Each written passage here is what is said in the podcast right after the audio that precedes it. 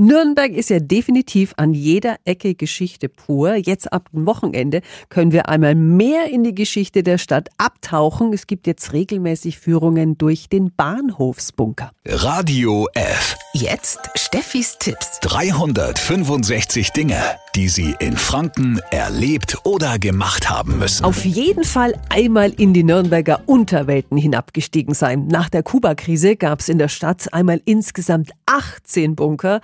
Im Atombunker am Hauptbahnhof, da werden jetzt täglich Führungen angeboten. Zuständig ist Ralf Arnold vom Förderverein Nürnberger Felsengänge. Guten Morgen. Guten Morgen. Was sind das für Eindrücke, die wir bei Ihnen bekommen? Was sehen wir zum Beispiel als erstes? Zwei dicke, fette Bunkertüren, einen Raum dazwischen nochmal mit Überdruck, dass ja nichts eindringen kann von außen. Dann geht es die Treppe runter in den eigentlichen Bunkerbereich. Dann diese riesengroßen, fast schon Säle mit Etagenbetten mit bis zu fünf Stockwerken. Das hat ein bisschen U-Boot-Flair und es wirkt schon sehr beengend. Natürlich, wenn es leer ist, nicht, aber wenn man sich vorstellt, dass das hier voller Menschen ist. Und die sollten damals ja 14 Tage dort unterkommen im Falle eines Atomfalls. Ich sag manchmal bei Führungen, stellen Sie sich vor, das ist eine Wohnungsbesichtigung, ich zeige Ihnen die Küche und das Badezimmer und am Ende frage ich, ob Sie die nehmen möchten und anschließend schütteln die Leute den Kopf und sagen, nee, diese 14 Tage, die möchten wir uns sparen. Mal kurz zum Besichtigen ist es aber natürlich absolut lehrreich und sehenswert. Jetzt am Wochenende beginnen die regelmäßigen Führungen im Bunker am Hauptbahnhof. Die Infos dazu, auch wie Sie Ihren Tickets bekommen,